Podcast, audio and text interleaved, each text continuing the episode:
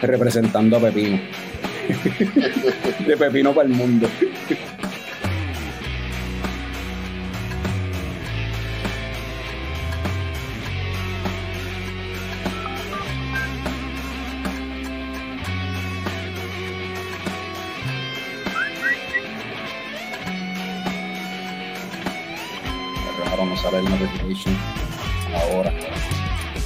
Hoy es lunes 26 de junio y son las 8 de la noche en Puerto Rico, lo cual significa que estamos a tiempo por primera vez en un montón de semanas, pero estamos live por Facebook y por YouTube con otro episodio del podcast más pegado del futuro. Así que en lo que la gente aparece y se va conectando por ahí, vamos a poner la musiquita del intro que es, para darle chance a que la gente se conecte.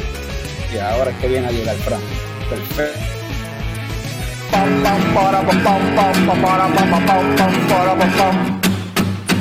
Pam pam para pam pam pam pam para pam pam.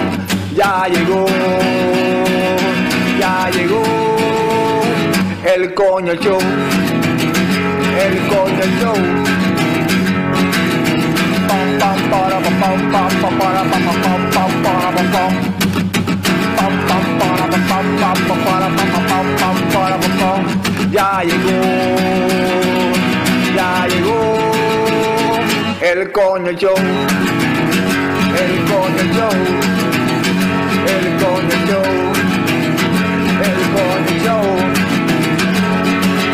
¡Wow! Un saludo y bienvenido a todos los coñistas y coño escuchas que decidieron darle play bien, Bien duro. A otro episodio del podcast más tecato del futuro coño el show. Mi nombre es Carlos Ortiz, custodio de Leche Coco Productions y me acompañan el símbolo sexual sexy de Leche Coco Productions, Frank the Tank. Tarde, pero llegué. Llegaste, pero lo importante. Tenemos debajo de mí al wrestling fan que más sabe de películas, Norbert. Norbert. El que iba a llegar tarde hoy llegó antes que Fran. ¿Viste? Y Fran lo que estaba era en el balcón hablando ñoña ahí por teléfono. Tenemos aquí nuevamente, esto es como el recurring guest star de, de Leche Coco. Esto, esto es como una cuestión trimestral. Cada tres meses tenemos aquí a Jorge Castro, no el actor No, hola. Buenas noches. de Box Lab Brewing. Jorge, bienvenido nuevamente. Gracias. Y casi por primera vez, no es la primera vez, pero de eso vamos a hablar ya mismo, pero tenemos a, al, al socio de, de Jorge, de, también de Box Lab Brewing, a René Pérez, no el rapero cantante residente. Exacto.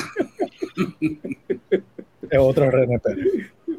Eh, saludos a Radamés Santiago. Oye, Radamés estaba desaparecido, hace tiempo no lo veíamos por ahí. Saludos, Radamés, y saludos a la gente que está por ahí conectada. Hoy vamos a hablar aquí con los muchachos de VoxLab de un par de cositas nuevas que han estado haciendo, entre ellas lo- la, la noticia más reciente, que ahora VoxLab tiene una casa en San Juan. Pero antes de eso, vamos a empezar como siempre empezamos. Este, Frank, cuenta- Gas Station Frank, cuéntame, ¿qué, co- qué conseguiste en el garaje de gasolina? No, hice una completa en el box eh, antier. Estoy, ando con la, con la Smash de Santurce y Coupé. Este, eh, una double IPA, 8% de gozadera, eh, con Mosaic, Mosaic Cryo. Y esta cervecita, mano, me tiene bien enamorado, me encanta. La otra vez yo me acuerdo que nosotros grabamos un episodio con ellos y lo que conseguimos fue una lata para los dos que la compartimos y Yep. después Sí, pero están por ahí de nuevo y, y están bien buenas. pero tú llegaste después de eso a probarla también o te llegó eso No, ahora que, ahora que se ven por ahí es que la, vol- la volví a probar. Y me encanta. te quedaste con esa mitad nada más Yep. Pues, salud este pero sí están por ahí está la lager también que tiraron hace poco que también está por ahí dando dando vueltas Norbert me dijiste que te tiraste ahí a última hora también a comprar beer cuéntame qué te estás tomando Este, y, lo más irónico es de un, de un brewery que nunca había traído para acá. Esto es de Ben, esto está en el sur de Minneapolis. Esta cervecería se caracteriza por siempre estar lanzando experimentos nuevos todo el tiempo. Y esto se llama Cosmosis Tropical Cluster Fruit. Y el cluster fruit que se va a formar aquí porque es 9% de gozadera. anda Y esto es como que una sour frutosa con mango, ah, guava, piña y passion fruit. Y en verdad sabe, sabe como cualquier otra sour frutosa. No se siente el 9%. Y, lo, y el mango y la parcha y eso, la frutita como tal, se, se- eso se, se siente, tiene el- ese hint así a tropicaleo. ¿Tiene el hint? Lo tiene. Eh, no como otras que hemos probado, pero lo tiene. Y esa se llama Osmosis, dijiste. Osmosis. Tropical Cluster Fruit. Pues yo por acá tiré la mano en la neverita al garete, lo primero que salió, pues no se llama osmosis, se llama de de, la- la- de las criaturas que, que no se ven, de Unseen Creatures, allá en. Florida. Eh, y pues, está- estoy contigo, Norbert, esto es una triple IPA de 10% de gozadera, so, Ay, eh, papi. I no think I made a mistake. No sé qué va a pasar de aquí a una hora. I think I made a mistake. Este, aquí está esta triple IPA, super hazy, super eh, ¿cómo es? blurry. Eh, huele rico, huele así como a, a- también a fruta tropical. Mm. Puedo se me vira un poco. Y el saborcito está, va por esa línea, está es citroso, sí, bien citroso, bien brutal, como que a cáscara de, de, de toronja, cáscara de china, algo así, como que tiene ese bien zesty, este, bien, bien, bien citroso, de verdad. No sé qué lúpulos tiene, pero está nice, la sabe buena. Y la gente que está por ahí conectada, si se están tomando algo que nos vayan diciendo. Eh, Jorge, yo sé que los lunes no, no toma, ni, ni te, ni te voy a preguntar. Tengo un palo ron ahí, no, no, verdad. no. Sí. René, ¿tú te estás dando algo? Estaba seca. Serenata, mano. Serenata, Nice. boom. Esa es la, la, segu- la segunda cervecita de lata que lanzó VoxLab, el, el lagercillo. Sí, suavecito. Yep. Suavecito para. en verdad que esa, esa cerveza es lo que siempre se ha dicho, que es bueno tener una que sea como que la. La que, la que la traiga gente, no necesariamente que son los que están bebiendo siempre craft beer, sino otra gente, otro tipo de personas también. Y están pegadas las lagers ahora, mano. Sí. Está todo el mundo, los breweries, por más este, pequeños que sean, están tirándose la, la- lo- a hacer sus lagers. sus Es, el año de la lager ahora. Bien brutal. Eso dicen allá afuera. No sé. Sí, y allá afuera están pegados con todo eso. O sea, que si las lagers checas, lager, ale- lager alemanas, están súper jugueados con eso. Es lo, lo que. ¿Cómo es? Es, es- es cómico, pues es como ir full circle. O sea, estamos Es, es- es- como un 180 porque antes era como que nadie quería hacer Fizzy Yellow Beer. ¿Te acuerdas de eso? De Ajá, esto, se pasaban va- vacilando con lo del Fizzy Yellow Beer. Era todo el mundo hace Fizzy Yellow Beer. Es como Sí, que- pues es, como que el- el- este viaje de, como quien dice, lo de que Frank y yo a veces lo, hablamos de ese tema, de la cuestión de anti-establishment y como la- las líneas se mueven, pues pasa también en la política y en otras cosas que como que primero era como que no queremos Fizzy Yellow Beer porque eso es lo que está haciendo Big Beer, pero entonces hay tanto IPA ahora que entonces queremos irnos en la dirección contraria, la dirección contraria es donde Ujú. empezaron originalmente, es como que Sí. Eso el costo tiene que ver también, ¿no? O sea, más fácil, no es fácil. Es más, un poco más barato producir un lager, un light lager que producir un milkshake IPA o un. IPA con triple dry hop y todas esas cosas que uno hace ahora. y todos los adjuncts esos que, que, que le meten libras y casi libras y libras de adjuncts. Ajá, también. Que cuesta mucho más que la cebada malteada. Así que complicado. Por acá Radamés nos dice que se está tomando una Galáctica Dank Nebula de Clown Shoes, una West Coast Style IPA. Salud, Radamés. Pero vamos a. Hoy no hay coñoticias ni nada, vamos a arrancar No. rapidito con los. No, no, hoy no hay. co- Si la coñoticia principal son ustedes, ¿qué carajo? La- la- o sea, yo, no, yo no vi mucha cosa por, por- en las redes de anunciado para esta semana tanto. Pues, si la noticia más grande era lo de VoxLab en, en Santurce, eso pues nos vamos sin coñoticia, nos vamos con eso. Pero antes de eso, ¿verdad? estaba mencionando la primera vez que René estuvo en un episodio de Coño el Show. Ah, saludo a Mitchell que está por ahí conectado, que hoy no se está dando la beer, hoy está de recuperación. está de Saludos. Michelle. Este, la primera vez que, que, que René estuvo en un episodio, me acuerdo, esto fue el- cuando empezamos, el primer año que arrancamos con Leche Coco, y en Bros Brewhouse en Aguada, hicieron una actividad de una competencia de chili, y cayó esta pelota de aguacero que todo el mundo canceló que iba a hacer sí. allí. Y los únicos que hicieron chili y que llevaron chili para allá fue básicamente Voxlab y Bros mismo, que Oliver se metió ahí en la cocina a inventar algo. ¿Te acuerdas? Esa fue la segunda, ¿verdad? La segunda me conferencia. Me acuerdo, de eso. No me acordaba que había sido la primera vez o la única, pero me acuerdo del cook Por lo menos que así que hubiésemos hablado contigo en el, en el show como tal, esa fue la, la primera vez y, y lo sé porque yo ni sabía para ese tiempo que tú eras este socio de Jorge. Yo no sabía que, no sabía quién tú eras, en, realidad no te conocía. Que esa es la, la, la, yo creo la primera pregunta que, que, yo haría, porque yo sé la historia de Jorge, sabemos la historia de Jorge, Jorge siempre ha sido el que está como que en, la, en las redes al frente en estos podcasts y estas cosas así, de la cuestión de, con la marca de VoxLab. Pero cuando como tal, René, ¿tú estabas desde el principio o cuándo fue que tú entraste como tal a Beerbox slash VoxLab? Pues no, mano, yo conocí a Jorge más por, porque tenía un cuñado que era hermano de su esposa, Chepi, y, y lo conocía antes, más o menos antes de que abriera el box. Y en el 2012, que fue que abrió el box, yo me mudé para Guadilla, yo era diseñador gráfico en aquel momento y empecé a hacerle diseño gráfico al Beer Box eh, desde el 2012, 2013, un par de cositas y después hice los primeros diseños para VoxLab cuando VoxLab salió en el 2014, el logo, el logo de demolición y un par de cosas más. Y yo estaba bien pompeado con el Beerbox y VoxLab, me había metido ahí, eh, o sea, iba todo el tiempo eh, y como que me yo tenía como un email escondido que le iba a escribir a Jorge a ver si de alguna manera me podía integrar al Beerbox pero antes de que le enviara el Beerbox, que debe estar en un draft en Yahoo, en algún lugar, eh, Jocelyn, que era socio de Jorge, eh, me invitó, me, dijo, mira, mano, pues sí, si quieres meterle mano, yo más por la parte de la comida en aquel momento, porque estábamos planificando la mudanza del Beerbox, este, y queríamos ver, experimentar con la comida y la parte administrativa también. Entonces entré cuando, yo no sé si se acuerdan de una remodelación bien loca que se le hizo al Beerbox original, que era como blanco, bien claro. Este, ah, cuando lo pintaron. Siguiendo la línea de Miquel, una, así bien, bien happy place, nada de cuerda. Era como eh. blanco con azul y gris.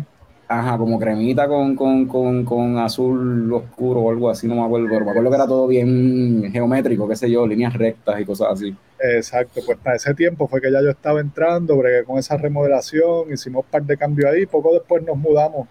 Así que yo estoy este, full así metiendo mano como socio desde el 2015, 2015 y bregando con Jorge desde antes y con Jocelyn. Este, todo lo que tenía que ver con, con la imagen de VoxLab y un par de cositas del Beerbox también.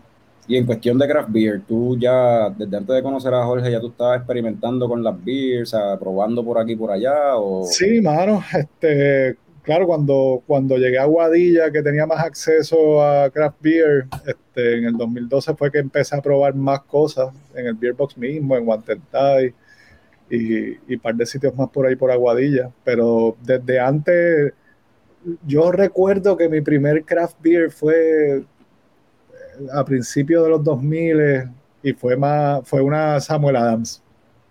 Boston Lager en verdad ese fue mi primer craft beer. Y después como que no me volvió a interesar tanto hasta hasta el 2011 2012 por ahí.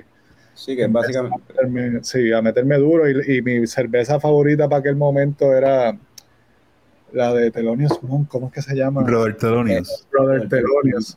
Diablo, mano.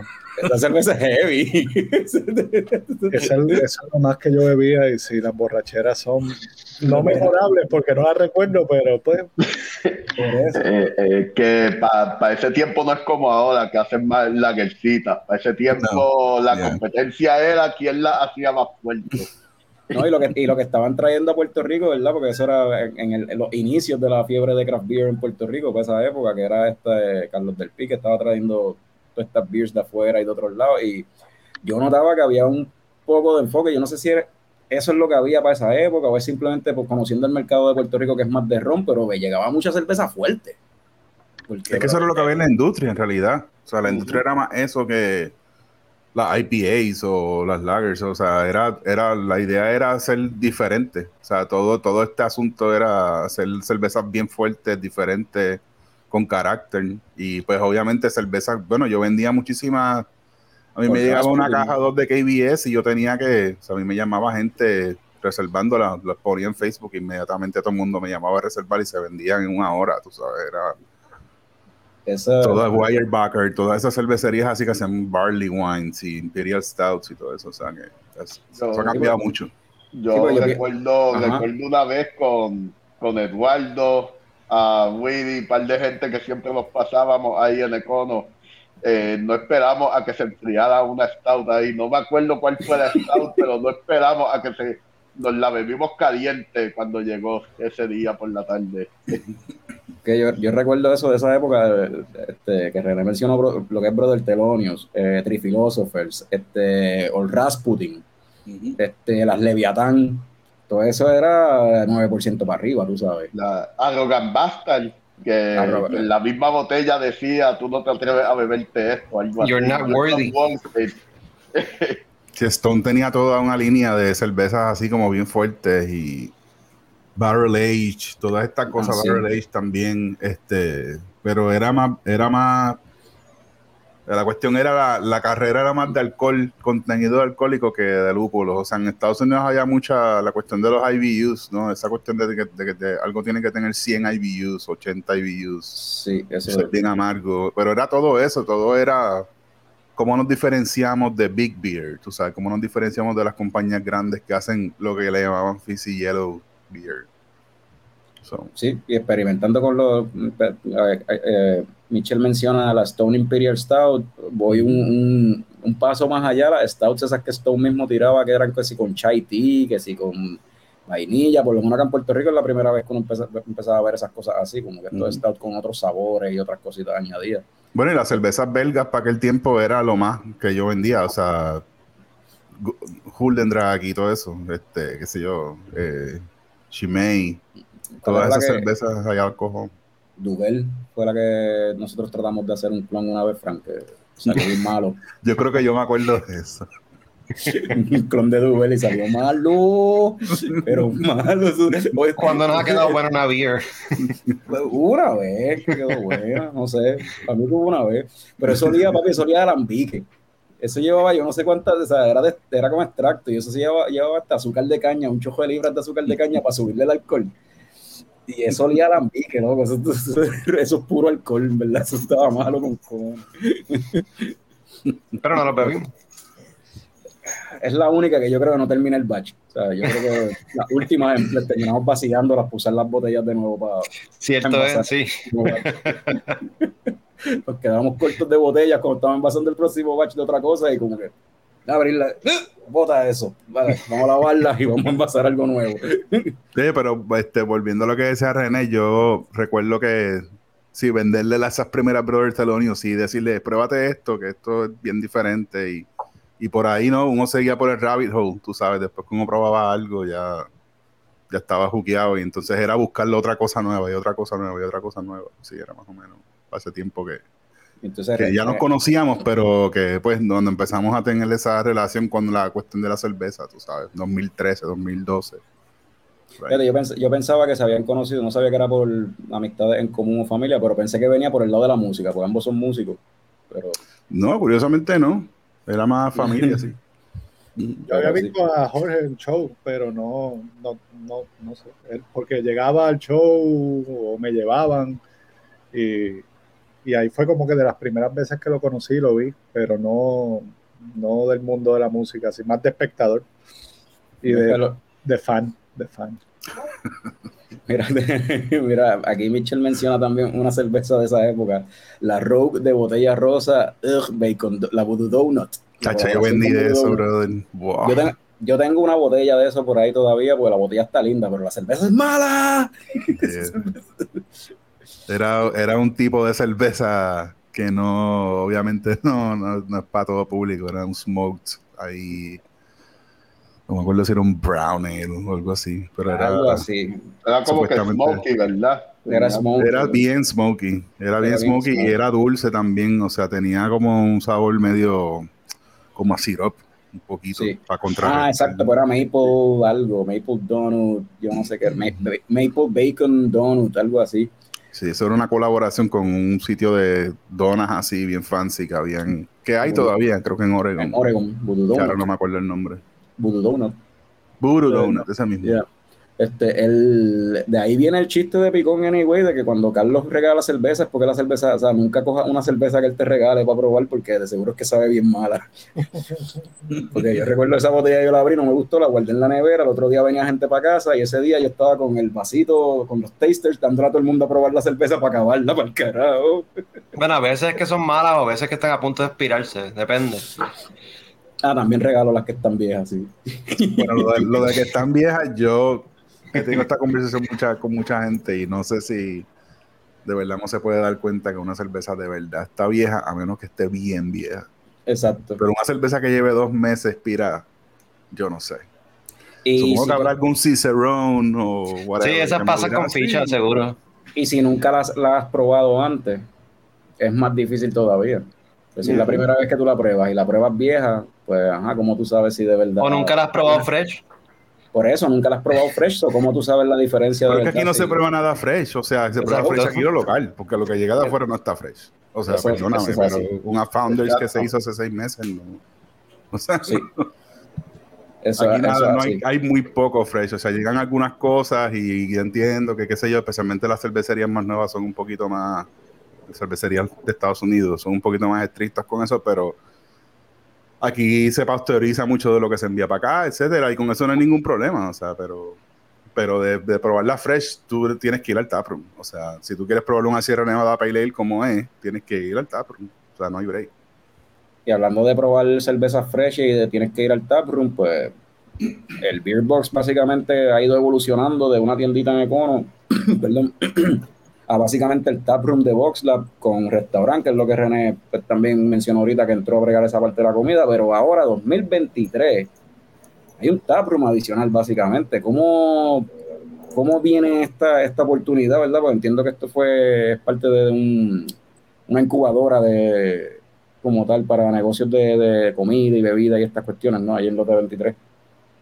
Eso, ¿Cómo surge esta oportunidad y qué es la que hay con eso? Sí, René fue el que estuvo más eh, cercano a esta. Pues fue medio por casualidad, este, el, el acercamiento se lo hicieron a Yari, estábamos en una presentación eh, para lo de, en el momento que estábamos haciendo lo de Candela Cervecera, fuimos a una actividad de Jeva Cervecera en el Miramar Food Truck y ahí pues salieron muchas conversaciones y hubo como un acercamiento, mira que está este proyecto, eh, vamos a hacer tal cosa, si les interesa pueden, pueden solicitar. Y pues honestamente en el momento que, que nos, nos invitaron prácticamente a participar estaban pasando un montón de cosas. Eh, lo de Candela Cervecera todavía no había pasado. Eh, estábamos con lo de las latas, Serenata acabando de salir, un montón de planes y yo me iba hasta de vacaciones, de viaje. Y yo, "Uh, diablo, mano, esto como que meterle mano ahora va a estar bien fuerte. Pero como que lo seguimos hablando y hubo un consenso de que debíamos por lo menos intentarlo porque pues llevamos años hablando y buscando la manera de tener algún taproom satélite eh, fuera de Aguadilla.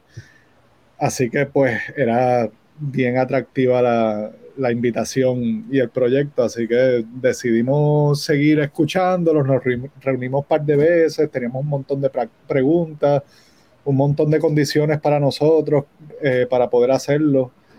Y pues nada, se dio y, fue bien rápido. Este, esto fue como que en marzo, eh, eh, todas las conversaciones, ya en abril estábamos bastante metidos y casi que la apertura era para mayo, que se, se atrasó un poquito, pero fue una cosa de, de- de dos o tres meses. Fue bien, bien, bien rápido. Así que no fue nada que lleváramos planificando hace un año, nada, fue súper, súper rápido.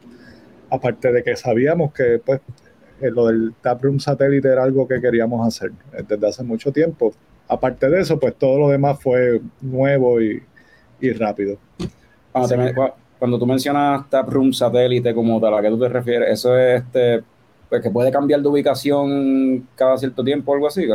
Bueno, que tuviéramos un segundo, tercero, cuarto taproom, por ejemplo, que, que- que que siguiéramos con la producción en Aguadilla, pero que pudiéramos tener este, un taproom en, en alguna otra parte de Puerto Rico, de venta directa, este, eh, de vender, o sea, la cerveza que producimos, pues directamente, y así igual incluir cervezas especiales para la localidad, lo mismo que estamos haciendo en Lote, pero en otros puntos.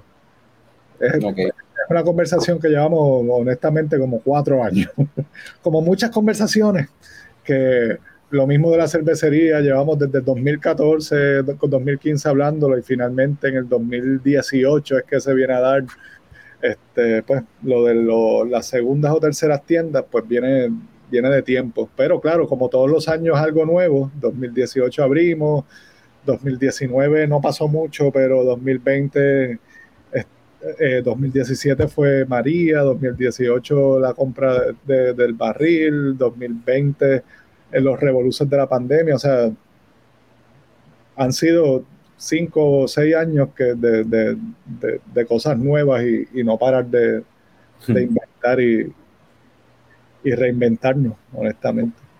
Yo leí en el post que pusieron que mencionaba que parte del el proyecto como tal, pues tiene una duración de 12 meses, si no me equivoco. Exacto. La que, este, que pues, la ayuda que sea que ellos le están proveyendo a ustedes para esto, pues dura 12 meses. Después, como que cuál es esto, después de los 12 meses, ¿qué pasaría? O sea, esto lo están viendo como un experimento para para ver si en un futuro pues tienen algo fijo como tal en San Juan o en algún otro lado, o cómo es la cuestión. Es parte de la idea, sí. La, incubadora, el programa es de un año, aparte de, del establecimiento, o sea, del local, tenemos una serie de talleres, de, de desarrollo de, de, empresas, etcétera. Y al final del año también ellos ayudan a, a, que consigamos un local si es que nos interesa. Obviamente es como una especie de estudio de mercado también que vamos a estar haciendo durante un año y de ver cómo funciona el taproom en el área metro pero sí, la expectativa, o parte de la idea del programa es explorar el mercado y, ver si es, factible mantener el espacio en el área metro o un área cercana. Yo sé que algunos coñistas que se conectan los lunes aquí han mencionado interés en, que haya un taproom de, de VoxLab por allá. So, pues saben que esto dura un año y si quieren que eso siga, pues tienen que apoyarlo y tienen que ir para allá a consumir, papo. Exactamente. Exactamente. Es parte del experimento.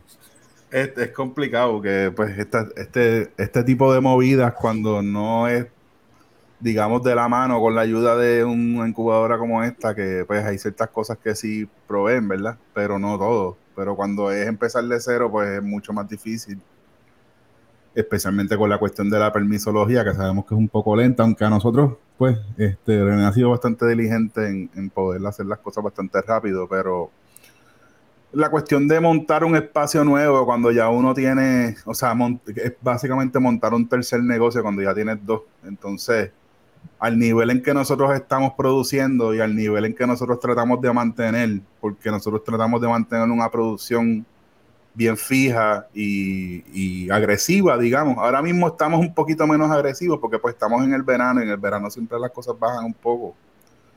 Pero en el sentido de, seguir montando estos espacios, pues obviamente pues la cuestión de que uno pueda hacer una especie de, estudio de mercado, que yo sé que eso suena medio raro, pero eh, la cuestión de ver cómo de verdad corre y funciona y si es, y si es, es viable hacerlo, porque eh, obviamente si en un año nos tenemos que ir de ese lugar, pues tenemos que buscar un lugar que tal vez no necesariamente sea en Santurce, tal vez no sea ni en el área metro, pero igual, o sea, como uno más o menos ve lo que de verdad se puede hacer, lo que es factible dentro de lo que nosotros hacemos, que somos una compañía bien pequeña y, y tratar de mantener un nivel en el cual eso se pueda, eh, perdonando la redundancia, se pueda mantener eh, y pueda funcionar por a largo plazo, porque el espacio que tenemos ahora, o sea, en ese espacio estamos desde el 2016, pero Beerbox slash Box Lab tiene, va para 13 años ya, o sea, una compañía que tiene bastante tiempo. Y entonces, este, todas las movidas que nosotros queremos hacer y todo lo que hemos estado haciendo, especialmente este año, ¿no? Que hemos hecho uh -huh. todo este asunto de las latas y todo el asunto de hacer la colaboración que hicimos con, con Cervezas Camacho perdón, este, toda esa cuestión de tratar de abarcar un poquito más, eh, nosotros estamos haciendo de todo. Nosotros estamos haciendo cerveza para otra gente, estamos haciendo pilotos, estamos haciendo cervezas exclusivas para el taproom, eh, estamos haciendo cerveza en lata, hemos hecho cerveza en botella allí con Víctor Larocho en, en Foc y Gregory. Eh, o sea, hemos hecho literalmente de todo. Entonces hemos tratado de todo y, y estamos viendo como que en, en el camino estamos viendo como haciendo mercado y viendo cómo funciona todo. O sea, verdaderamente una cervecería puede tener 10, 12 latas en la calle. O sea, es factible que una cervecería tenga 17 cervezas en barril, 18 cervezas en barril en la calle. O sea, eso está, es una cosa que estamos como aprendiendo en la carrera. Y obviamente pues tiene unos retos bien grandes porque pues a veces uno ve las cosas que no funcionan y ya uno hizo el commitment tú sabes, y entonces tal vez uno dice que no funciona y tal vez sí funciona, pero, pero hay que scale back un poquito, hay que cortar aquí, cortar allá y tratar de ver cómo uno mantiene la producción eh, sin que se haga muy pequeña, sin que no deje de haber variedad. Por ejemplo, la variedad es una cosa que a nosotros nos caracteriza cuando tú vas a, el taproom en Aguadilla, en lo que es de Beerbox, ¿no? Cuando tú vas al taproom, que es ese es el taproom de Boxer, cuando vas allí hay mínimo 12, 14 cervezas de nosotros. Hay cosas que son únicamente para el taproom, eh, cervezas que solamente están allí. En el taproom de Santurce, del lote 23, que, que, acabamos de estrenar, hay dos cervezas exclusivas. Esas cervezas se consiguen allí nada más. Esa esas cervezas no están en Aguadilla, esas cervezas están en Santurce, que son no, Sonera Blonde y Sonera IPA. Sí, sí, sí, no, no, no, no nos consideraron a nosotros. Dijeron, ah, estos cabrones, estos cabrones anyway se van para allá en los weekends y nos pichean, pues vamos a tirársela allá. No, no, vamos a tirarla allá. Estos, estos cabrones no se la merecen. Vamos a Ni siquiera una pruebita. Yo hasta lo pensé, vamos a darle una pruebita. Y dije, no, no, ni eso. Ni, no trae ni jodido Crowler. Sí, pero es, es, es, o sea, nosotros estamos tratando de, ah, de eh, abarcar todas las formas de, de, de, producir y hacer cerveza e innovar dentro de algunos estilos, ¿no? O sea, hacemos muchos IPAs, hacemos, ahora estamos haciendo un montón de lagers, estamos haciendo, pues, ¿sabes? de vez en cuando hacemos un experimento medio loco, pero estamos dentro de unos parámetros de producción y, y un nivel de producción que, que pues, obviamente no todo el mundo tiene el tiempo y el espacio para hacer que está al mismo tamaño de nosotros.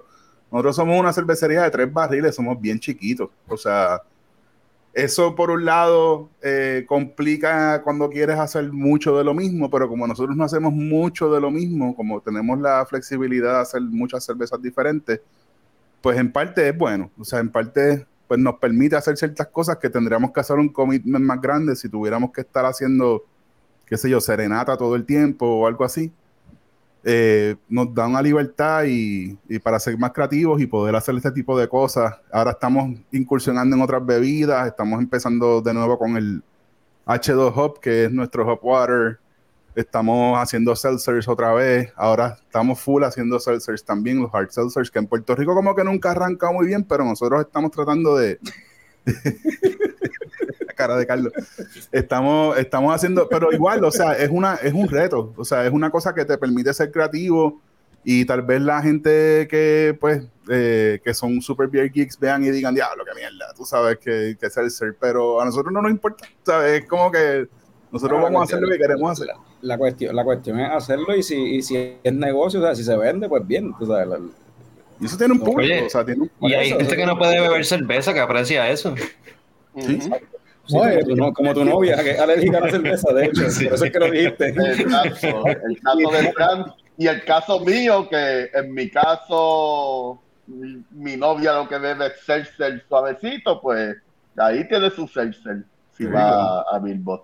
Y nos pasa todo el tiempo que va, que llega gente buscando gluten free, opciones, y no es claro, una parte es por complacer, complacer al público y a la gente que nos visita, y otra parte, mano, que honestamente nos tenemos que poner creativos para pa poder seguir subsistiendo, porque desde que nosotros empezamos hasta ahora, mano, el chiste es de que todos los meses el mercado cambia, o sea, el mercado de la cerveza artesanal es un panorama distinto casi todos los meses, literal, o sea, no es un chiste. Nosotros estamos reuniéndonos casi todas las semanas para ver, ah, salió esto nuevo, esto cambió esto, a- hay que hacer esto, tenemos que intentar esto y, y eso es lo que nos ha llevado en, en los últimos meses también a, a- a experimentar con tantas cosas porque todo ha cambiado, o sea, el- lo que es el mercado en 2023 no es lo que era al, al principio de 2022, pero bien lejano, ¿sabes?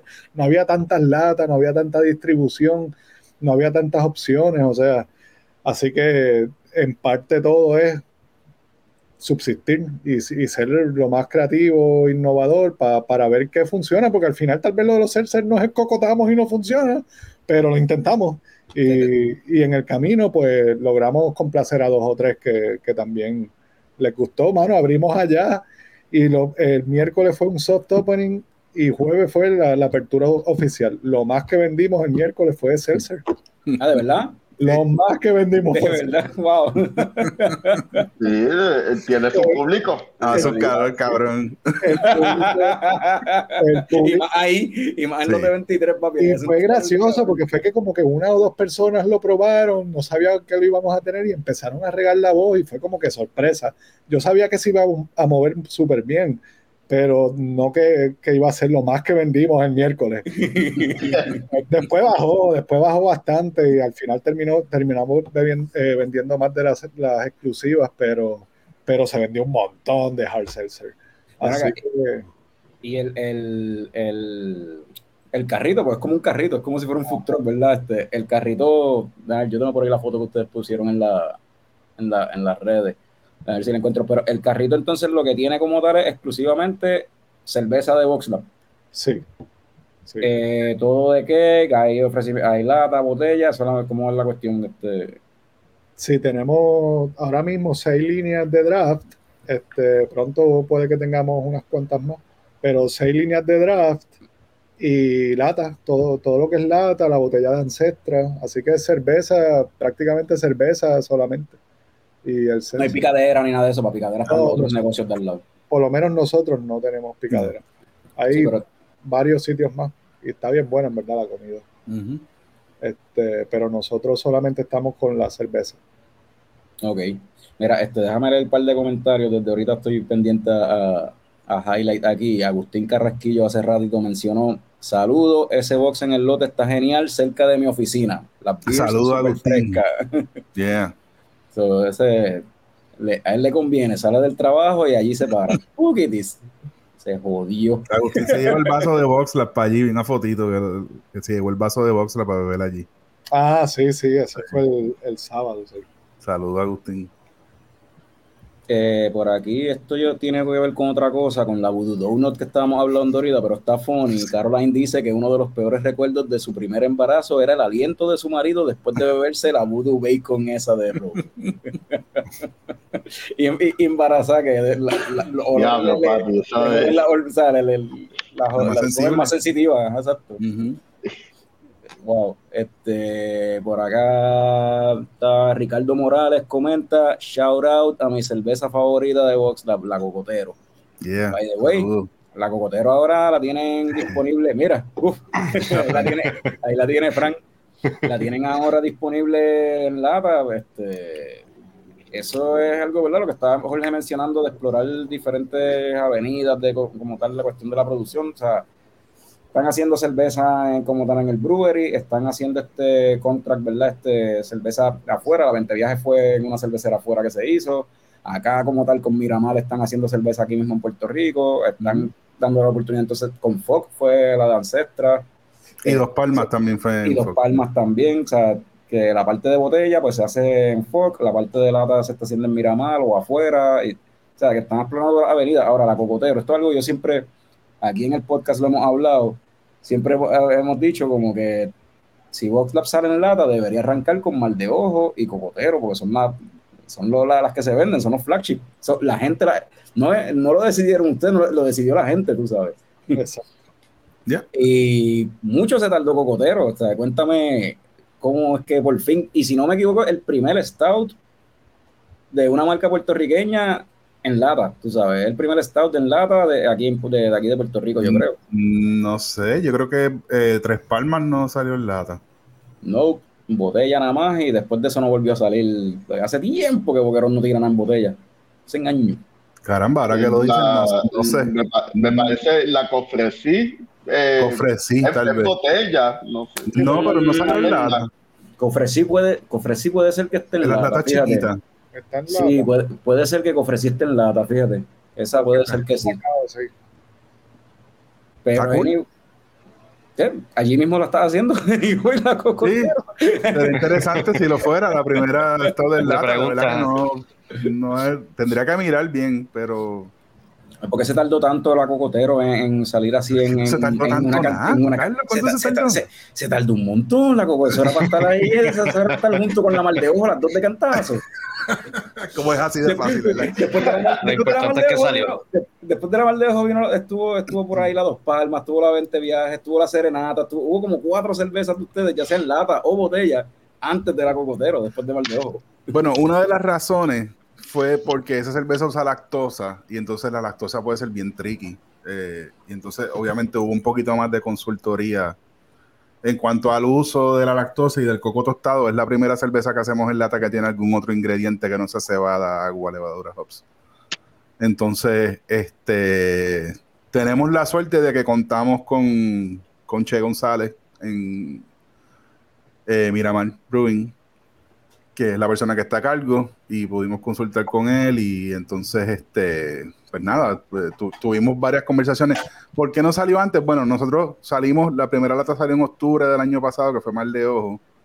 Eh, eso fue medio un parto, ¿no? Fue una- un proceso largo. Eh, estábamos haciéndola con una cervecería de afuera, ya, ya no lo estamos, no estamos trabajando con ellos. Pero eh, de ahí eh, la, la idea más o menos siempre fue hacer mal de ojo, o sea, empezar con un IPA y después hacer serenata y entonces después o cocotero o alguna otra que nos, que nos interesa hacer, que todavía no queremos decir que más viene por ahí, si viene algo. Eh, pero cocotero siempre estuvo, o sea, en el juego. Lo que pasa es que obviamente también hubo unas conversaciones con nuestro distribuidor porque obviamente un stout, pues las stouts tenemos, nos consta que no es el estilo que más se vende en Puerto Rico. O sea, es un estilo que se vende, pero no es el estilo que más se vende. O sea, no, no es una cosa que tú tienes una, no una garantía, pero que es más, un poquito más seguro tú poder sacar un, un IPA o un fruit ale, algo que sea con frutas o algo que Una sea con- cerveza de playa.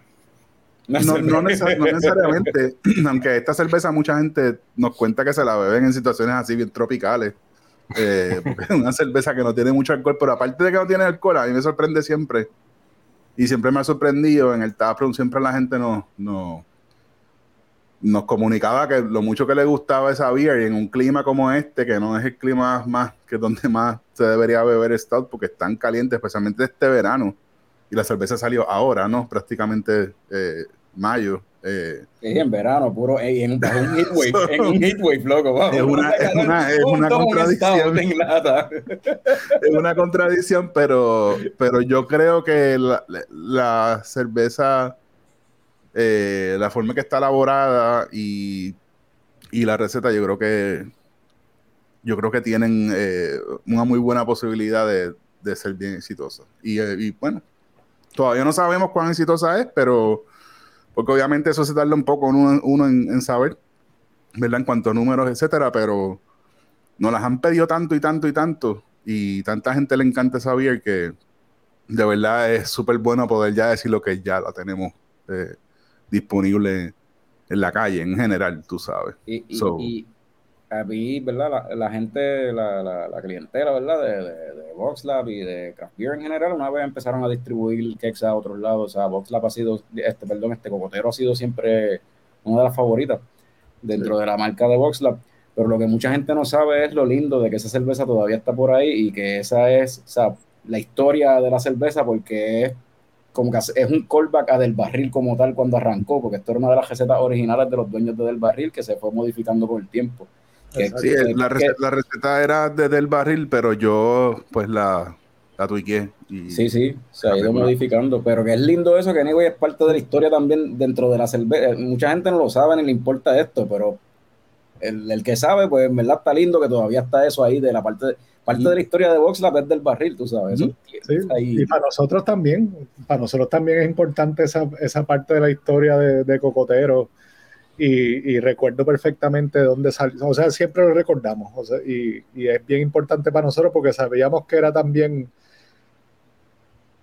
de las cervezas más importantes para los fanáticos de Del Barril cuando abrió, así que ya llevamos, wow, esa cerveza lleva dando cantazo seis años prácticamente ahora, así que y, yo no, honestamente, yo no estoy de acuerdo con lo de la cerveza, específicamente esa stout. Lo que pasa es que yo, ya hay un estigma de las stout eh, para climas más calientes, pero mano, cocotero, en, la, en, el tiempo que llevamos haciéndolo, la gente que no, que, que le tiene miedo a las cervezas oscuras, eh, la gente que le tiene miedo a las stout, la prueba, se queda bebiéndola yo me la bebo cuando hace calor porque, mano, no hay mucha diferencia de beberse una malta. Es más, la malta tiene, la malta más azúcar, yo creo. La malta tiene más cuerpo que cocotero por mucho, mano. Sí, sí, verdad. Y la gente se la bebe al mediodía con un sorullo, una empanadilla. yo creo que es algo más de, de, la gente que bebe craft beer. No, este, stout, no, eso es para el calor. Oh, mano, yo me la bebo al 12 el día y no me da calor, honestamente. O sea, es una cerveza de cuerpo liviano, es bajo por ciento alcohol. Eh, yo, yo, bebo café y yo bebo café caliente al 12, a las 12 del mediodía. En la playa. Sí, en la playa, literalmente. bebo el café caliente. Este, así que, y yo creo que la gente cuando la prueba se da cuenta de eso, que, que, que puede ser igual de refrescante que una lager este, y honestamente no me siento que esté muy loco con ese comentario. Yo creo que es algo de, tradición de las Stout más fuertes, porque obviamente tú no te vas a ver una Imperial Stout de 12% de alcohol. Te la puedes beber, pero estás alcohol, ¿sabes? En la playa. pero este no es el caso, mano. Es una, una cerveza bien liviana y, y, y parte de las razones por las que la tiramos en lata es por la acogida que siempre tiene y todo el mundo, bueno, la próxima tiene que ser cocotero en lata, lo mismo, lo mismo que tú estás diciendo. gente, cocotero en lata y las ventas de cocotero en barril son absurdas, mano. En barril, o sea, para la calle y en el taproom. Tú hacías análisis mes por mes de las ventas en el taproom de la cerveza, cocotero siempre estaba top 5. No importa el mes del año. Así que, pues sí, mano, funciona, gusta. A mí me encanta, es de mis cervezas favoritas honestamente. La hay un, hay un dato, un dato curioso con Cocotero que en, la taberna Lupo lo hacen una piña colada con ella. Sí. Ellos pusieron una historia ayer, hace tiempo ya que lo hacen, y creo que tiene un festival de piña colada o algo en, julio. Ah, y estaban, y estaba, estuve hablando hoy con Salica y me estaba diciendo, necesito cake, necesito cake. Porque la viene por ahí y ellos hacen esa, que si van por lúpulo y quieren una piña colada, están en el mood para eso la piña colada de lúpulo es con, con cocotero. Sí. Ah, diablo, mano tan rico. por, eso, por, eso, la semana pasada mencionamos eso y nos fuimos en una tangente, pues estamos probando la, la Coco que también es con coco, la de la de Singing Storm. Que Jorge menciona que ustedes hacen algo en el barril, o lo hacían en el, en el Box Lab con barrilito, ¿era? Ah, lo de car era Carbombs, era que Era, bueno, lo que le llaman un Irish Carbomb, nosotros le llamamos un coche de bomba.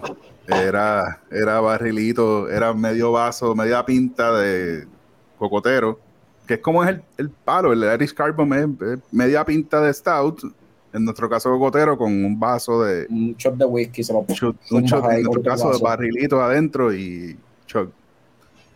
Lo llegamos a hacer un par de veces, no sé si lo puedo recomendar. Coño, yo creo que yo tengo barrilito ahí, yo vengo ahora, yo, voy, a hacer ese experimento. no creo que sea algo muy responsable, pero... Hermano, Fran, eh, la semana pasada no lo hizo, pero yo sabía que algún día lo iba a hacer. Nosotros, nosotros hicimos, esto fue eh, parte de una promoción que estaba haciendo este... Eh, Mina, que, trabaja para esta compañía que trae los licores de, de Mutiny de, allá de las islas y trae también este Leatherback. Y era con la Diplomat, que es la stout de ellos, que tiene vainilla, chocolate y demás. Pues era eso, con entonces un shot de un vodka de café, creo que es que tiene Mutiny o algo así. O sea, era un Irish Carbon, pero versión los productos que traen de allá de St. Craig, ¿te entiendes? Y eso sabía cabrón. Ese, ese, hecho, ese vodka con esa, cerveza. Es peligroso, pero es bueno. La combinación está. Que si quieres echarle el shotcito de whisky o en nuestro caso de barrilito adentro y bebértelo poco a poco, pues mejor, maybe. Pero la tradición es. Y eso, y, y eso que estaban hablando de, la, de, la, de los stouts en general, ¿verdad? Y, eh, yo he notado mucho que ese, esa cuestión de stick to the rules, como que mantenerse en las reglas de que no, stout es para eh, eh, temporada fría. Muchas amistades mías que están en la diáspora son los que se van en ese viaje y se sorprenden. Como que en Puerto Rico beben stout. Es que eso es una actitud, eso es una cosa gringa, eso no, eso cosas que leen en los foros por ahí, les repito. Y es como lo más irónico es que a mí se me olvida que yo bebía esa stout en del barril domingo a las 3 de la tarde, yo estaba con una stout en la mano bebiéndome las 90 grados afuera. Mira, por aquí tenemos Ricky Craft Beer. Eh, menciona que eh, de, lo que estábamos hablando ahorita sobre la cuestión de experimentar y hacer cosas diferentes todo el tiempo, experimentation matters. Menciona Ricky Craft Beer. Saludos a este, José Ortiz de Dragonstone que está por ahí. Eh, estoy viendo por aquí Rey David, que es el, la persona que más pompía yo he visto de los coñistas más activados que está, porque VoxLab abrió allá en San Juan, que de hecho él es de los que lleva comentando aquí en los episodios siempre de que hace falta un taproom de VoxLab por allá. Dice muchas gracias y fui a comprar las beers en los de 23, no les fallé. ah, gracias, gracias. Eh, por, ahí, por ahí está José Rosa López de Salitre, está Jonathan Rodríguez de hablando de stouts, de Guinness.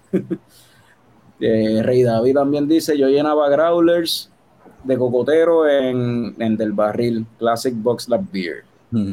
Eh, Ricardo Morales menciona que el Irish Carbon le, le, encanta. Y Jonathan Rodríguez pregunta que si alguien probó el Flaming Pits de Old Harbor.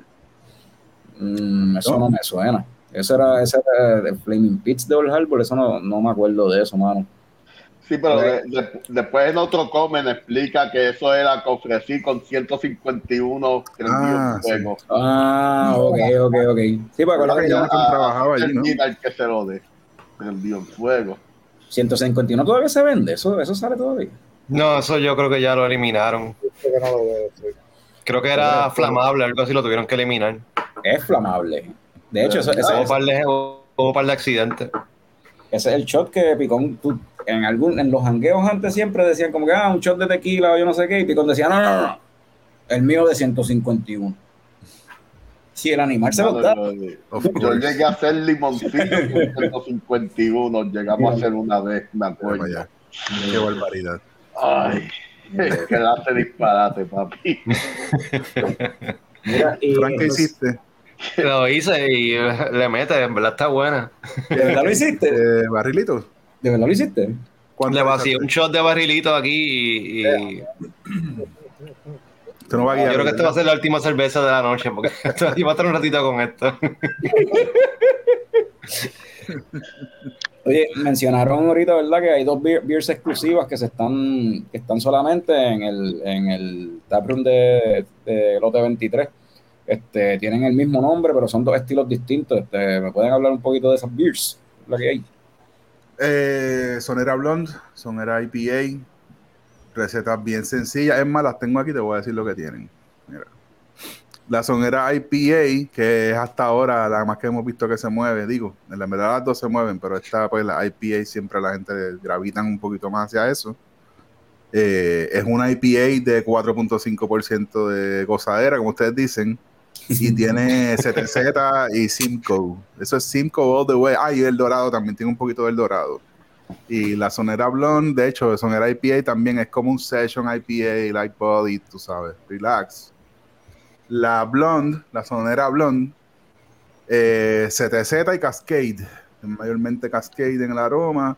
De nuevo, receta sencilla, las dos tienen este, levaduras bastante neutrales, nada ningún quake, ninguna levadura rara, ni están hechas para, no, para el clima y, el lugar, ¿no? O sea, específicamente están hechas para ese lugar. Es un lugar bastante caluroso, eh, es un sitio donde la gente no necesariamente va buscando cervezas de alto contenido de alcohol.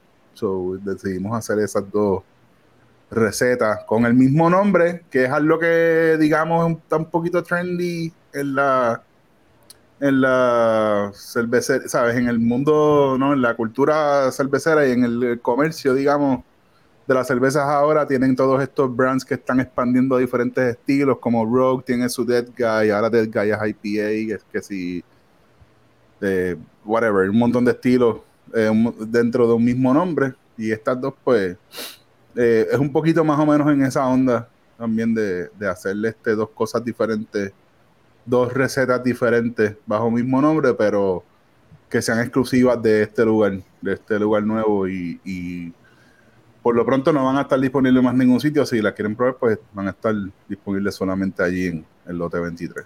Y la, y la idea es mantener produciendo estas cervezas durante el año que el sí. taproom va a estar allí en, Sí, sí, Ok. Y estas se están haciendo en Aguadilla. Sí, estas nosotros las hacemos en Aguadilla. Full. Okay. Todo lo que sea de barril sale de Aguadilla. Ok. Las latas no salen porque no tenemos enlatadora, pero si tuviéramos enlatadora las hacíamos también. Es todo más una cuestión de necesidad y de tener volumen este, en la calle. y una cerveza como Cocotero, Serenata, ahora específicamente, pues son, requieren bastante volumen, entonces por eso es que se hacen en, en Miramar, en Carolina. Por aquí Caroline menciona que ya Frank está colorado con el. Parte, parte es el calor y parte es el disparate que acabo de hacer, pero es una combinación de las dos cosas. Pues, Radamé dice, mano, cocotero con whisky, hay que probar. Pues mira la cara de Frank y tú eres así blanquito como Franzo, quizás termines así de colorado también, Radamé. Eh, Tengo whisky ahí, pero lo, lo, dejo para otro día, no voy, no voy a hacer eso hoy. Y por acá Ricky Craft Beer menciona, uff, me acordé de cada vez que me quemaba la garganta con un gato flameado de la cueva del Múcaro en mis tiempos del colegio. Eh, ah, diablo, la cueva del Múcaro, wow. Peligroso. Peligroso, good old times, good old times. Este... Pero sí, entonces esto va a estar por un año, van a tener estas dos cervezas. Eh, estas dos cervezas mencionaste que van a estar durante el año este completo como tal ahí corriendo, este, disponible allí en el en, en el taproom de en el lote 23. Sí, exclusivamente el horario de allá, vi algo curioso del horario que abre el lunes, me estuvo, me estuvo medio loco eso. ¿Cuál es el horario de, de del, del taproom? René, ¿tú lo tienes por ahí de casualidad? Sí, es de jueves a lunes, eh, jueves 12 a 8, viernes y sábado 12 a 10, domingo y lunes 12 a 8 de nuevo. Eso puede variar, este, pero por ahora estamos de jueves a lunes, martes y miércoles cerrados. Este, y sí, además de la sonera, obviamente podemos seguir inventando y tirando cervezas exclusivas para allá. Ya tenemos allí on deck acción solidaria para que esté también en el área metro, para que la gente que no, no pudo llegarle a Guadilla la, la prueben allá. Así que sí, van a seguir, vamos a seguir teniendo cosas especiales para pa allá y, y, obviamente Sonera puede que cambie unas cuantas veces dentro del año, así que no, no, siempre va a ser igual. Probablemente vengan otros otros estilos de Sonera que no sea la IPA y la, y la Blonde. Sí, eh, so el nombre de Sonera va a ser el hecho de como que es la que se, es la cerveza de allí de los de 23. Sí, sí. Yeah. O sea, la, la, la, las que son exclusivas de allí son soneras. Uh -huh. eh, Ricardo Morales dice que los lunes se, se necesita beber también. Claro que sí, por eso es que nosotros hacemos este podcast todos los lunes a las 8 de la noche. Lo mejor que le ha pasado a los lunes, a las noches, ¿cómo es? A los lunes por la noche en Puerto Rico, desde no te duermes los 90, eso es de chequeo como de 8 Tu weekend ahora dura un día más. La excusa perfecta para seguir, para, seguir, para conectarla del domingo. Mira, pero estamos hablando todo esto de Santurce, pero también en Aguadilla seguimos sacando cosas nuevas. Hace poco sacamos la cadencia que no le podemos dar, no le hemos, no le hemos podido dar mucho cariño, pero nosotros tenemos una sour que se llama Cadenza, que es un sour eh, dry, double dry hops y es con sal de mar. Eh, es un sour no tan sour, obviamente la sal eh, la hace un poquito más alcalina y corta un poquito ese ácido de los sour. Eh, pero es muy refrescante, es muy rica. Siempre innovando en la cocina y tenemos a Chef Tammy de Beerbox también, siempre haciendo cosas nuevas todo el tiempo, todas las semanas. Cada dos semanas hay especiales nuevos. Se hacen muchos inventos con ingredientes que tienen que ver con la cerveza. Se hacen cervezas exclusivas. Nosotros hicimos una, una cerveza en mayo que tampoco le pudimos dar mucho cariño porque le hicimos fue un piloto que se llama Rayuela que es una American Strong Ale de 7.2% con un montón de, de eh, cáscara de china, de naranja. Eh, quedó bien, bien, bien buena, se fue bien rápido. Este, Tami en la cocina está usando. Hemos hecho de todo. Estamos, hicimos una, una IPA, un experimento bastante bizarro de una Firelist IPA que lo hablamos la última vez que yo estuve en el show. Eh, pero lo que quería mencionar, por, por, lo que la mencioné es porque esa, esa cerveza usó es el producto que se llama Phantasm, que yo creo que ustedes la han mencionado también en el show, que eh, es básicamente cáscaras secas de, de uva Sauvignon Blanc de Nueva Zelanda. Y, y, nuestra chef se le ocurrió la idea de hacer un arroz con esto. Y fue una cosa, fue una experiencia. fue bien, bien, bien curioso. Y ella siempre está, hace eh, la sal que usa en muchas de, las, de, los, de los alimentos, eh, o la sal que es más, no tanto para preparar, sino la sal que se usa al final de la cocción. Tiene una que es con lúpulos también. Ahora mismo tiene una que es con Idaho 7. O sea, hay siempre estamos inventando un montón de cosas que no necesariamente tenemos como que el, el, tiempo de publicar o de darle cariño en las redes, porque son tantas cosas, no solamente con, con la producción de cerveza, sino también con la comida. Este, siempre que, que vayan al taproom va a haber algo diferente en cuanto a comida, o sea, siempre hay cosas especiales, hay cosas clásicas también y los burgers, etcétera, pero pero siempre se saca tiempo para experimentar un poquito y, y tratar de llevarlo, elevarlo un poquitito más. Este, junto con cervezas que también, de, de, de, de nuevo, eh, no necesariamente tenemos el break de darle el cariño en las redes sociales. Ahora hicimos lo de Acción Solidaria, que sí le pudimos dar duro, pero todavía tenemos eh, algo de la cerveza. Ahora va a estar el lote 23, como dijo René. Eh, eso es una blonde ale bien sencilla también, una golden ale bien sencilla, con, con trigo y con avena. pero de nuevo, vamos desde los extremos, no podemos hacer eh, una quadruple de 15% como Capicú, uh, tú sabes, casi un table beer, eh, un lager bien, bien, bien livianito, o un, una double dry hop este New England Style IPA con 4.4 de alcohol nada más, o una sub, o sea, que se llama Milkshake IPA como Bacanal que tiene 6.7 Mm. Hay de todo. Bacanal. Mm, bacanal. Mm, qué rico, bacanal. o sea, que, que, siempre estamos, aparte de lo que sale para la calle en Kex y lo que está en lata, en el taproom, eh, siempre estamos sacando cosas que también están en algunos sitios en la calle, pero siempre las vas a encontrar allí. Y, y, y adicionalmente, pues toda la cuestión de los pilotos, los hard seltzers hemos hecho ya tres, tú sabes, el primero que hicimos lo hicimos con miel y blueberry fermentada, que fue un experimento, ¿no? Bastante funky, no muy convencional, para un gusto, no, era como un gusto adquirido, pero de nuevo, de eso se trata, ¿no? De experimentar. Y entonces la otra cerveza, la cerveza con los, con los tiles, viene otra más con tiles pronto, estamos haciendo que si los hop waters, hacemos un ginger beer, que las recetas de la casa, que la cocina, la gente de la cocina son los que contribuyen todas las adiciones de jengibre y los que preparan el Simple Syrup, etcétera. Eh, hay algo de coctelería también. Nosotros no somos mucho de coctelería porque venimos más de la cerveza y en realidad nuestro norte es la cerveza.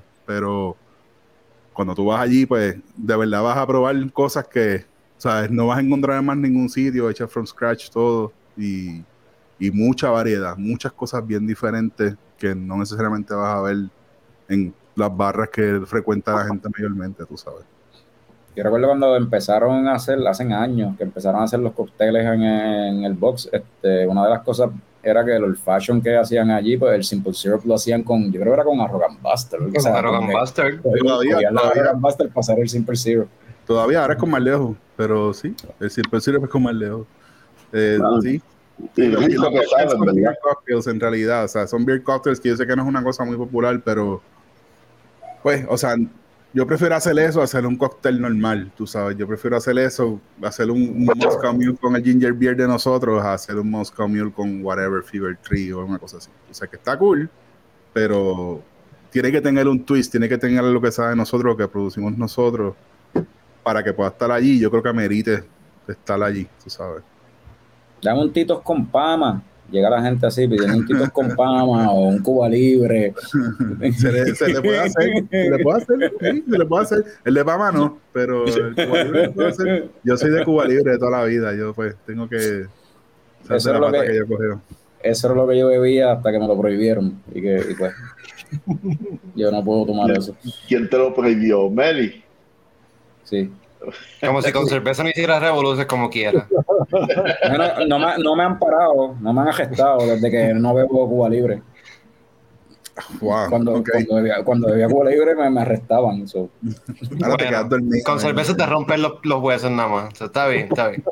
Es mejor que ir a arrest- que, que- que me arresten. Yo creo- es más barato, el plan lo cubre, el plan no me cubre el abogado, papi. El plan médico no me cubre el abogado. Exacto. Sabe más barato. Sabe, sabe mejor rompiéndose las piernas, ¿verdad? Mira, Radamés pregunta que si están colocando los horarios en la página de VoxLab o si es una página aparte la del, la del el taproom en, en Lote 23.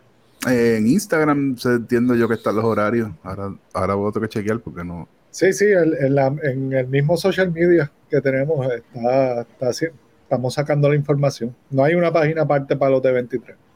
Nos vamos, No, a, no quedar, exacto. y sí. nos vamos a quedar con lo, lo mismo que tenemos. Ah, sí, yo presumo que él lo dice porque en Instagram antes estaba el horario de Aguadilla, pero ahora como no hay tanto espacio y hubo que ponerlo de Santurce, pues tal vez no cabe el horario. Eh, Sí, él está preguntando si va a haber, si hay una página aparte donde esté el horario como tal de- del, del otro local, por eso mismo también. No. Bueno, en la página en Instagram del Lote 23, si no me equivoco, está el horario. Ese horario lo ponen ellos, ese horario no lo ponemos nosotros, o sea, eso es un horario que tiene el parque como tal. Ah, ok. Entonces, si estoy mirando ahora mismo, fíjate, no, no tiene el horario. Perdóname, Sí, eh, sí, sí, uno de los posts sí lo tiene. El, el post de ustedes lo tienen. El de ustedes Sí. lo tienen. En Sí, pero tiene- ellos tienen un post del 16 de junio que está el horario, este, pero sí, esto es un horario de- del parque, o sea, no es que nosotros decimos, a- decidimos a qué hora abrir, es- ellos tienen unas horas de operación y unos días que se cierra y esos días pues cerramos también. Exacto. Entonces, y algo que mucha gente por ahí está culeca y está celebrando, yo no sé, yo no entiendo, yo no sabía que esta persona era tan popular, pero de momento salió una foto en las redes y de momento eh, lluvia de amor para este individuo, que yo no sé si se lo merece, pero Ay, bendito sea Dios. De verdad que la, más cool. la- la cantidad de shares y likes es una cosa. yo. A mí lo que más me gusta es que él All está así como que, como que posando, como que, como que tírame la foto, pero como, como que yo no me entero que me estás tirando la foto. Estoy trabajando, estoy trabajando. pero, eh, pero está posando full, por la gafas. Eso realmente, técnicamente, eso fue un selfie. Técnicamente. Para los que no sepan quién es, él es Joey. Joey trabaja con nosotros hace mucho tiempo y, se fue hace unos años, dos años atrás o algo así. Eh, se fue a vivir al área metro y empezó a trabajar en la Taberna Lúpulo. Estuvo mucho tiempo en la Taberna Lúpulo y ahora volvió a VoxLab, pero desde el área metro. So, ese es Joey, ese que está ahí en una ese- bestia Ese es el que, particular. Ese es el que va a estar. Ese es el que va a estar allí cuando vayan allí a los de 23, quien los va a atender es Joey, que habla, que habla bien bajito, él no habla, no Habla bien bajito, es delicadito. es delicadito el muchacho. Pero buena gente, buena gente. Sí, buena buena gente. gente. Sí. Saludo, saludo a Joey, saludo a Joey, a Joey, se le quiere, mano. Hace tiempo no lo Ya. veo, hace años no lo veo. Ahora está de brewer, está haciendo homebrew ahora. Y Sí. de cada rato aparece un keg allí en el beer box con, el- con una cerveza de él y no dice nada. El keg aparece ahí con, con nombres así estrambóticos como el Sí, de hay- hay- hay un- me dijo que había un table beer allí fermentada que estaba allí. Eso dice él, vamos a ver. La otra vez Sí. llevó una, una lager ahí súper fuerte, como de 9, 10% de alcohol. No. Jódete. ¿Cómo? La jódete fue esa. Eh, Creo que se llamaba Jodete, sí. La de ahora no me acuerdo. Fran la probó, Fran la probó, la jódete. La de ahora tenía un nombre que era, era, No me acuerdo. era un nombre que sonaba como que tú seguías jódete con el nombre de la de ahora, era como que, cabrón, pero ¿qué es esto? Jódete, cabrón, cabrón, es la próxima entonces. No, no, era, era como que decía como que esto es malas noticias, o sea, todo es mala, o sea, bad news for you, porque una es jódete y la otra era como que, como que a, a ver cómo te levantas, qué sé yo, no sé, cabrón, era como que algo bien malo. Sí, pero. eh, Sí, en realidad esa fue una de las cosas que cuando nos cayó esta oportunidad, una de las cosas que nos puso como medio ansiosos fue, pero ¿quién va a correr esto? Porque es que nosotros no vivimos en el área metro y tenemos las manos llenas acá. Entonces, pues apareció, a él le, apareció la oportunidad y pues, pues le preguntamos si podía estar y entonces eh, aceptó. Así que un poquito también nos ayudó mucho eso, el poder tener a alguien allí que conocemos, eh, que pueda correr, lo que sepa de las cervezas, que tenga la experiencia, que tenga el trato con el público ya bastante down, tú sabes que, que esté bastante cómodo con ese rol. So, bien agradecidos también de que él haya estado disponible para para ayudarnos a, hacer que esto arrancara, porque de verdad que conseguir a alguien de momento así, tal vez no hubiese sido tan difícil, porque en el área metro hay mucha más gente, ¿no? Que tiene este tipo de disponibilidad y conocimiento, pero que fuera alguien de confianza y, es, como un bonito ahí, tú sabes, un bono. Sí, sí, eso fue como que, eso fue como, como, como, como dicen, anillo al dedo, o sea, fue perfecto ahí. Este, Adriana de Beer Me Home por aquí menciona, eh, felicidades por este logro, hard work pays off. Gracias, gracias. Eh, Beer Me Home, buen sitio, by the way. Sí, Rey David menciona que ahora Joey está con aire acondicionado que está gozando. Sí. Yo no, yo no sé, porque allí hace un calor cabrón como quiera, porque eso tienen que tener los abanicos eso, sonando bien duro por todo eso allí. se vendieron con la calor que hacía ahí, hasta yo me bebo una Celsius en vez de una IPA. Es como que... Nos tocó, nos tocó el vagoncito con aire acondicionado, así que Joey está querido. Oh, está querido. No se, no se le pofea el pelo. No, no, está chulo. Tiene un abanico que, que, le da directo ahí. Para se puede pasar el blow el ahora y llega, llega exacto. Mira, este... mira si Rey David sabe lo que está hablando de si ahora está con aire acondicionado gozando. Ya. Sí, sí. Este que lleva nada, eh, vamos para allá, llevamos más de una hora aquí, hora diez minutos. Esto yo creo que ya hay que despedirse pronto, pero antes de despedirnos, vamos a. Siempre aquí hablamos de cerveza, hablamos de películas, pues vamos a forzar la conversación hacia las películas mm. antes de irnos, a menos que tengan algo que quieran decir. ¿Hay algo adicional a esto? ¿Hay algo próximamente que Vox la Breaking, aquí en o algo así. No, no, ese es otro podcast, ese es otro podcast. ese es otro podcast, ese, es trimestral, ese es cada tres meses. Oh, diablo, shots fired, ok. No, no, es verdad, no, Jorge me lo dijo, que ahora lo van a hacer ah, como de cada tres meses. Ah, disclaimer, porque... No, no, no, shots fired, es que Jorge me dijo eso, que iban a hacerlo ahora creo que cada tres meses o algo así. Mira, la, la, realidad es que este, estos primeros seis meses han sido tan cargados de cosas nuevas y diferente Y, y tanta, o sea, es un bombardeo literalmente de cosas que algunas cayeron, otras habían planificado, pero las que planificaron y las que cayeron, pues todas cayeron más o menos al mismo tiempo. Que la realidad es que, o sea, estamos un poquito ya como que tratando de entonces ahora desarrollarlo todo. ¿no? Desarrollar la cuestión de las latas, desarrollar lo del OT23, hacer más colaboraciones, ¿no? Vienen más colaboraciones, obviamente no, pues no quisiera decir nada porque pues algunas cosas pues se van a tardar un poco más, etcétera.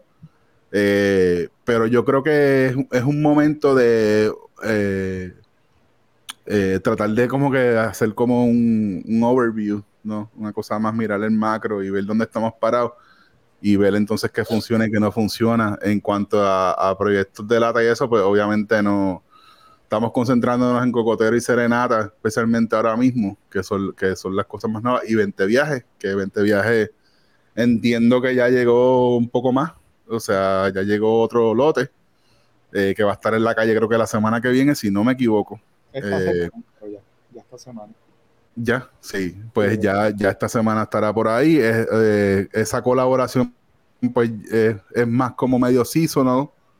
Eh, pero igual, o sea, puede seguir, puede que entonces la aguantemos un poco, pero igual en general, ¿no? En general, este es el momento de, de un poquito como que eh, evaluar todas las cosas que se están haciendo y, ver qué funciona y qué no, y que podemos continuar y, y que es lo mejor entonces para los próximos seis meses, ¿no? O sea, para el segundo semestre del año.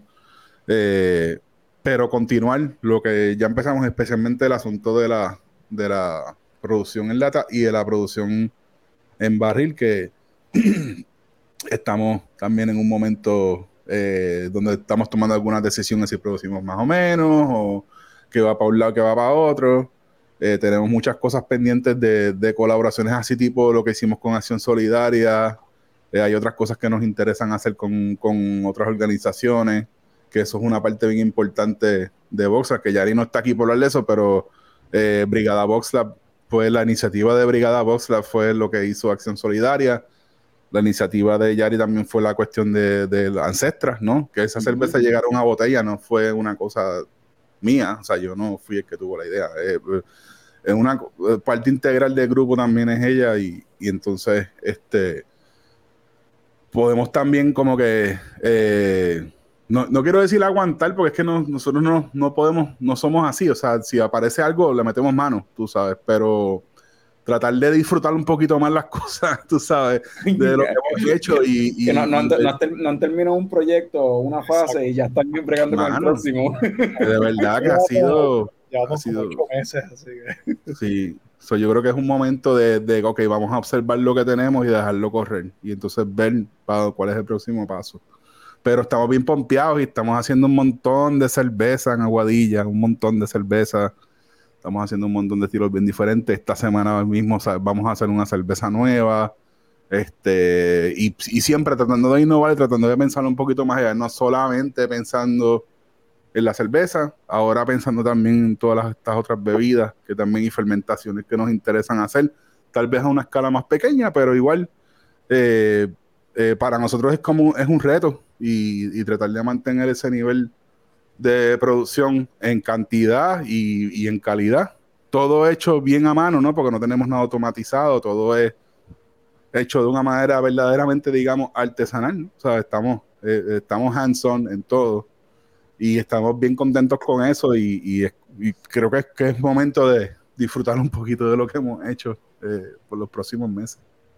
Y hablando de hacer más colaboraciones, esto es algo que este tema lo hemos tocado antes, vamos a hacer, lo podemos decir aquí con la gente, olvídate, olvídate de hablar de películas, vamos a hablar de esto, vamos a hablar de esto.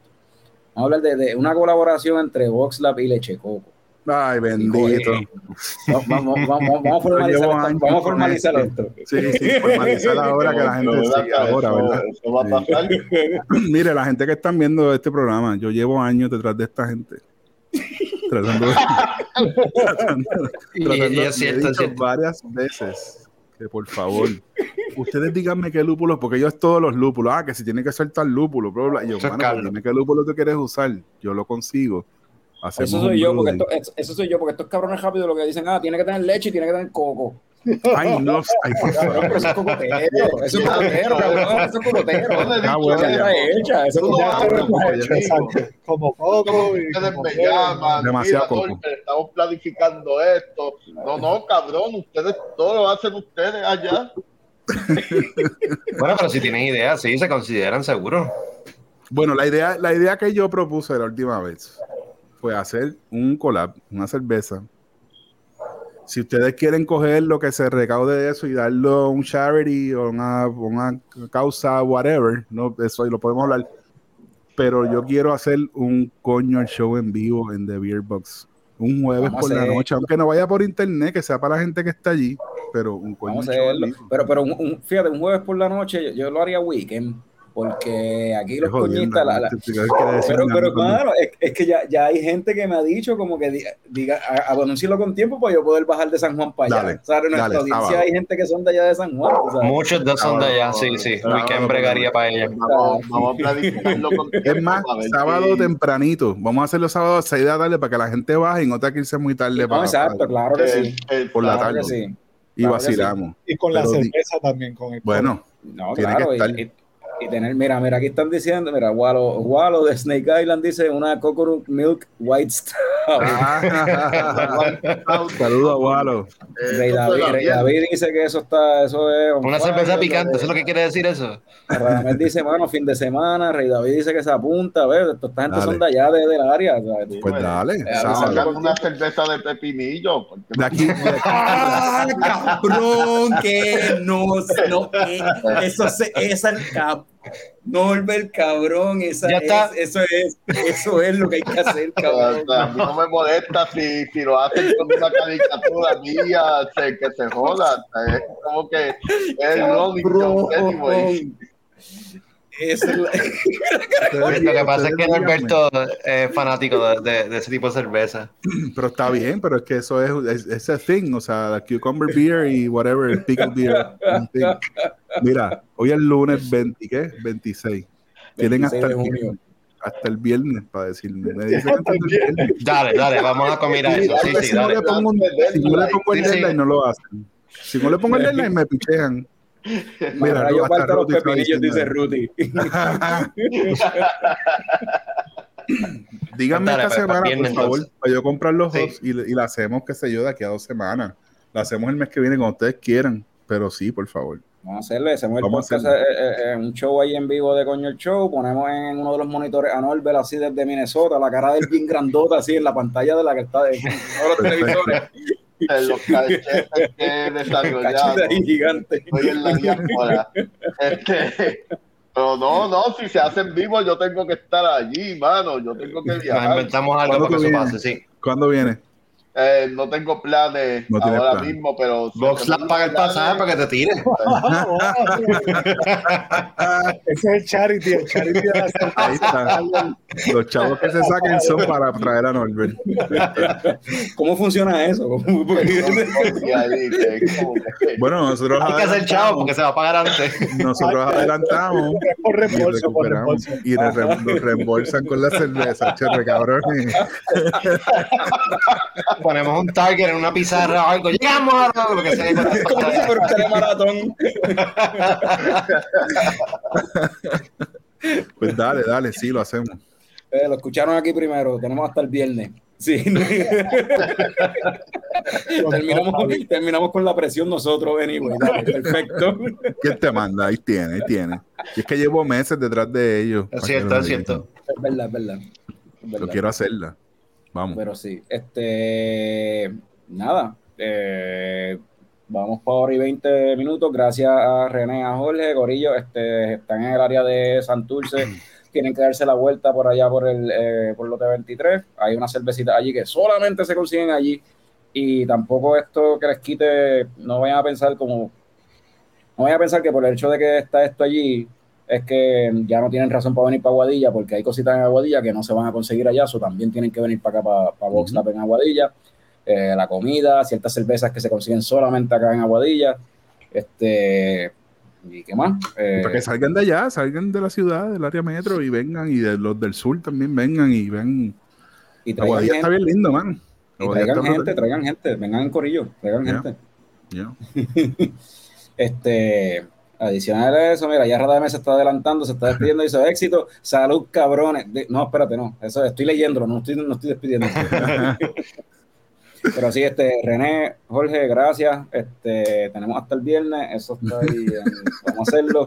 Eh, rapidito para decir que, que hablamos de algo de películas rápido, simplemente mencionen la última película que vieron sin decir Ah. de qué se trata ni, ni un carajo. Ah, espérate. Yo vi. ayer, ayer yo vi de nuevo 50-50 de Seth Rogen y qué sé yo qué cosa. Ay, qué triste. Oh, esa La película está, está, está bien triste, pero está bien buena. También. Gordon Levitt era otro. lo puedo, no puedo mentir. Sí. Mano, en verdad me gusta esa película. A mí me gusta. Sí, este, lo último que yo vi fue Licorice Pizza, eh, del director este de, de Magnolia, Boogie Nights, este, There, Will Be, There Will Be Blood y estas películas así. Es un coming of age en California para los finales de los 70, en verdad está bufiado, está bien buena. Licorice Pizza, con el hijo de Philip Seymour Hoffman. Ujú.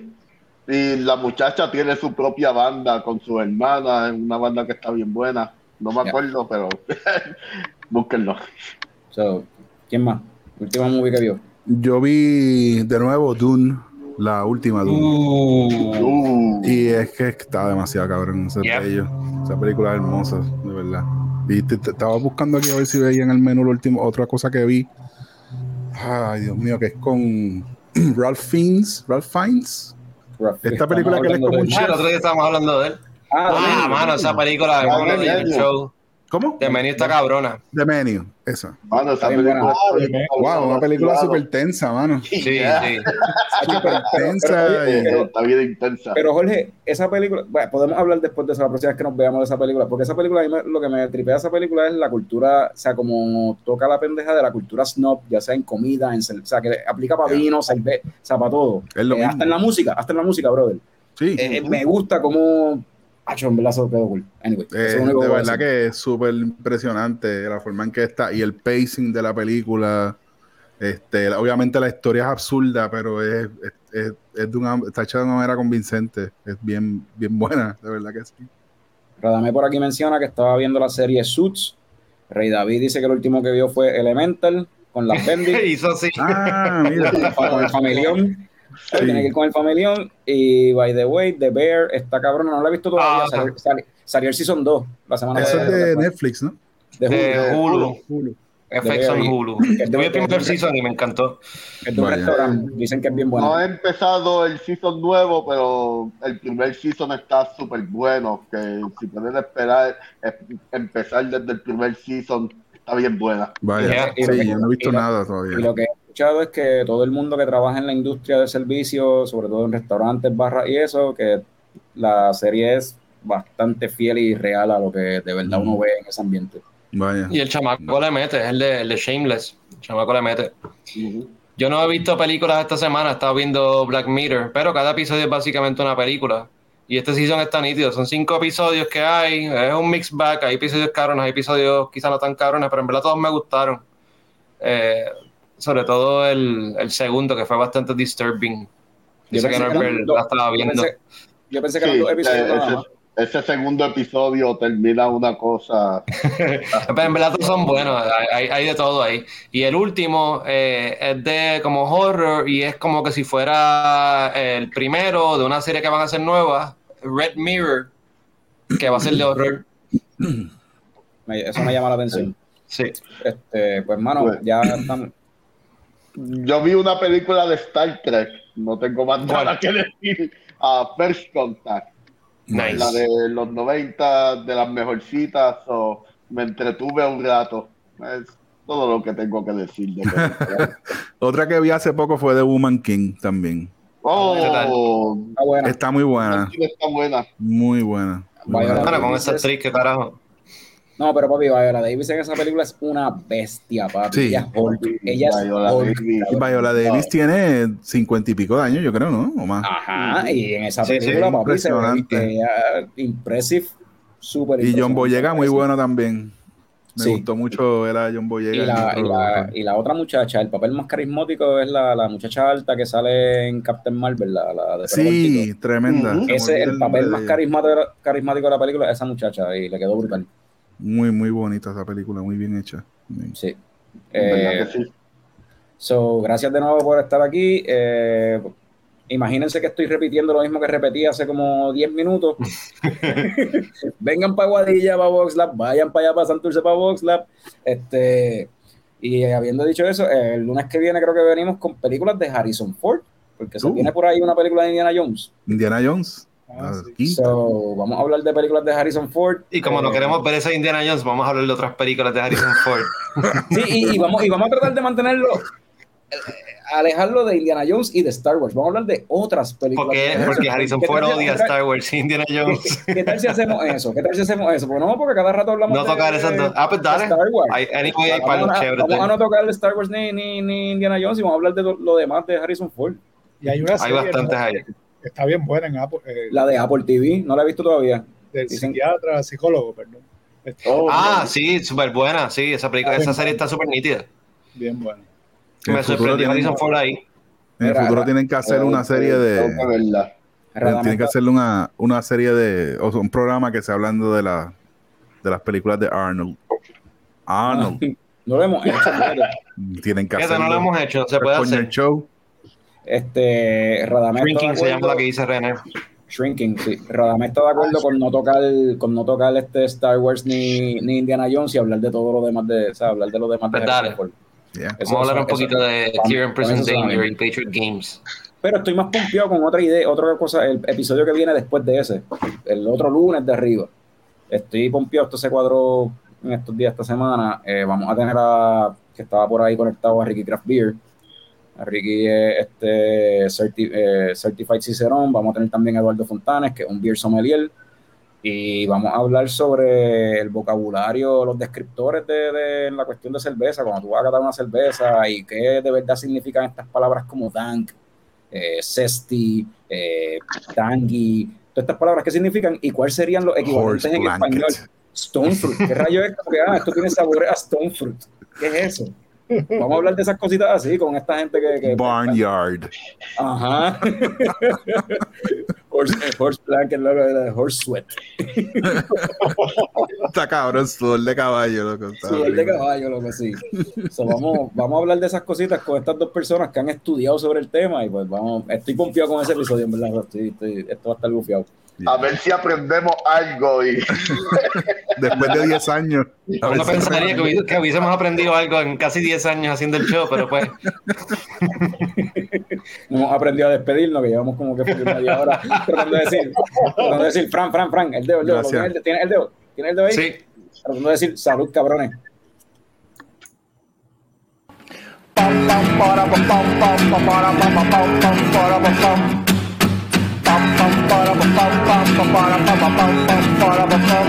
Ya llegó, ya llegó el coño show, el coño show. Pam pam para pam